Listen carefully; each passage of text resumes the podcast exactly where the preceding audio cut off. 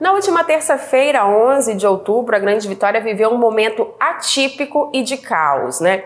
Sete ônibus foram vandalizados na Grande Vitória, mas a polícia agiu rápido. Em menos de 24 horas, nós tivemos a notícia de 11 pessoas detidas. Logo, esse número chegou a 17 para falar sobre isso, sobre a ação, sobre a ação principalmente rápida do Estado para garantir uma tranquilidade à população, nós estamos aqui com o secretário estadual de Segurança, Coronel Márcio Celante. Coronel, muito obrigada por receber a gente. Gostaria que o senhor falasse como é que foi, né, essa ação. Rapidamente, logo que começaram esses ataques, a polícia do estado começou a agir. Sim, o fato ocorrido na segunda-feira à noite no bairro Bonfim, ele deu início um trabalho de inteligência da Polícia Militar, onde a Força Tática do 1 Batalhão, ao adentrar nesse bairro, subiu uma escadaria, é, deu de frente com criminosos fortemente armados, com fuzil, com espingardas, calibre 12.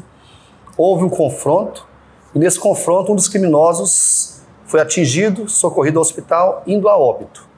A partir desse momento começamos todo um trabalho de, de, de acompanhamento, e quando foi no dia seguinte, né, pela parte da manhã, iniciaram esses atos criminosos de queima de ônibus ou queima a ônibus.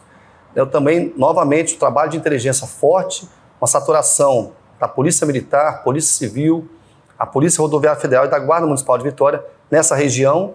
Nós conseguimos, no decorrer do dia, a prisão não somente dos que efetuaram, né, que realizaram o ato criminoso, mas principalmente daquelas lideranças que ordenaram aquele ato criminoso. Então, foi um trabalho, uma resposta rápida né, de saturação, mas também principalmente de inteligência que resultou na prisão desses criminosos. E dentre essas pessoas que foram detidas, né, nós temos executores e mandantes, pessoas que estavam comandando a situação. Isso, foram 11 que é, executaram o ato criminoso que foi o atear o, o fogo ao ônibus, mas também cinco que estavam é, ali na liderança, ordenando essa queima.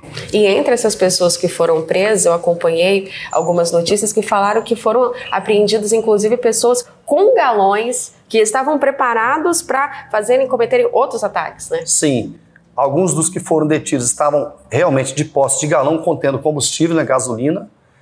E também é, nós conseguimos, né, na, na, na prisão de alguns deles, é, a apreensão de celulares, que também serviram como fonte de informação para nós buscarmos a origem desses ataques. Bom, a motivação desses ataques, é, teoricamente, foram devido a a, a, morte né, desse, desse criminoso lá no, no bairro Bonfim, que ele seria o segurança de uma pessoa chamada Marujo. Quem é esse Marujo? Quem é essa pessoa que tem o poder né, de, de, de provocar um caos tão grande na cidade? Então, está é, tá confirmado que o, os fatos, né, os atos criminosos de queima de ônibus, eles têm relação direta com a, a, o confronto que houve na, na segunda-feira à noite com a morte de um dos criminosos, né, em confronto, e essa, essa liderança Marujo, que comanda, coordena o tráfico na região do bairro da Penha,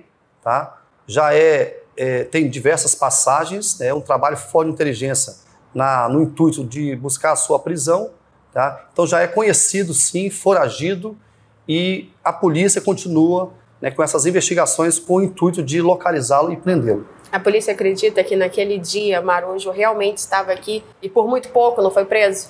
Sim. A informação que nós tínhamos que ele estava sim lá no bairro Bonfim, tanto que a, a ação da Força Tática foi com esse intuito de tentar localizar e prendê-lo e não foi possível, né? Houve o um confronto e nessa nessa ocorrência ele aproveitou essa oportunidade do confronto e os seguranças né, que estavam lá dando toda a cobertura, de alguma forma ele conseguiu sair daquela região. Bom, e assim é lógico, né? Que a população fica assustada vendo ônibus sendo queimados, as pessoas estão ali indo, saindo do trabalho, indo para casa ou indo fazer alguma atividade, fica muito preocupada com essa situação. Mas o policiamento foi reforçado, a situação está controlada. Hoje a população da Grande Vitória pode ir e vir com tranquilidade, coronel? Isso. Desde o primeiro momento que nós tivemos, né? Um ônibus incendiado, nós começamos a fazer um trabalho de saturação, foram mais de 350, são mais de 350 policiais que estão no local, ainda trabalhando, né, mas temos desde a madrugada de anteontem que nós estamos conseguindo manter uma tranquilidade, todas as linhas de ônibus rodando, comércio aberto, escolas funcionando. Então, é, garantimos para a sociedade, para a população local, essa segurança com esse efetivo de 350 homens que estão ainda trabalhando, que a gente continue essa normalidade. Bom, e assim, essa, essa união né, das forças policiais, como o senhor falou, foram Polícia Civil, Militar, Polícia Rodoviária Federal, guardas municipais, todo mundo trabalhando em conjunto, né, em prol de, de resolver essa, essa situação. Trabalhos assim vão continuar, continuam acontecendo para também impedir que volte a acontecer isso? É, é muito importante. Nós tivemos, é, no trabalho de inteligência, duas ações que deram certo a indicação na segunda-feira à noite desses criminosos, tanto que houve esse confronto, isso foi um trabalho de inteligência. E o segundo, que também tivemos êxito, foi na prisão dos criminosos. Foi todo um trabalho feito de investigação, de inteligência, mas mais importante, um trabalho integrado. As forças de segurança do Estado, Polícia Militar, Polícia Civil, as forças de segurança federais, Polícia Rodoviária Federal e Polícia Federal, e municipais, que é a Guarda Municipal. Então, foi todo um trabalho de inteligência integrado mas também na prática, é, na saturação presencial, essas forças dando esse apoio nessas regiões que nós tivemos os problemas. Bom, e assim, a gente percebe que normalmente quando acontecem eventos assim aqui no estado, né, recentemente nós vimos outro evento que aconteceu atípico em Santa Leopoldina, né, do, de assalto da, daquela situação lá envolvendo os bancos, esses ataques a ônibus aqui na Grande Vitória, a gente percebe que a polícia ela tem, dado um, uma resposta muito rápida. Rapidamente vai, prende, mostra para a população que está trabalhando. Sim. Isso também é um recado que vocês dão, não só para a população, de que pode ficar tranquilo, mas também para quem está cometendo esse tipo de, de crime aqui, né? Isso.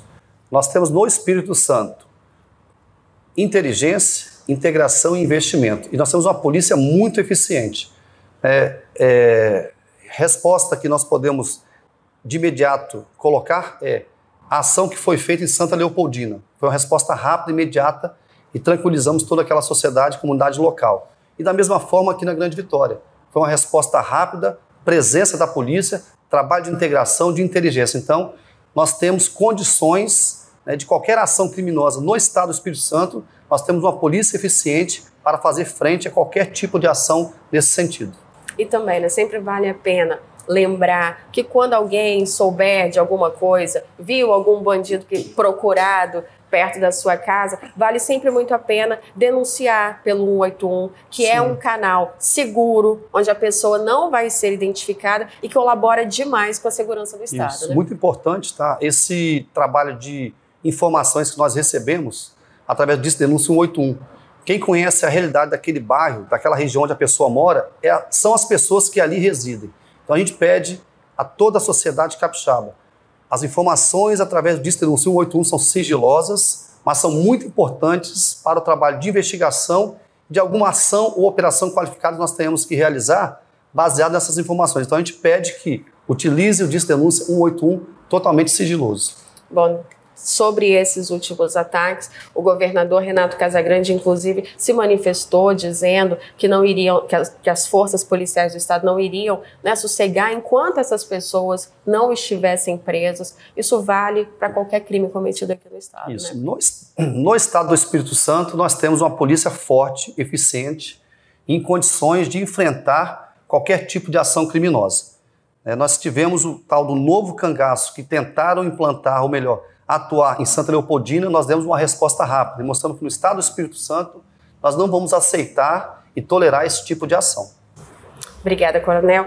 A gente conversou aqui com o secretário estadual de Segurança do Estado, Coronel Márcio Celante. Muito obrigada pela entrevista. Se o senhor quiser deixar mais um recado para a população capixaba, pode ficar à vontade. Podem confiar no trabalho das forças de segurança. Nós estamos atuando 24 horas por dia, levando essa sensação de segurança e o mais importante, essa paz social para toda a sociedade capixaba.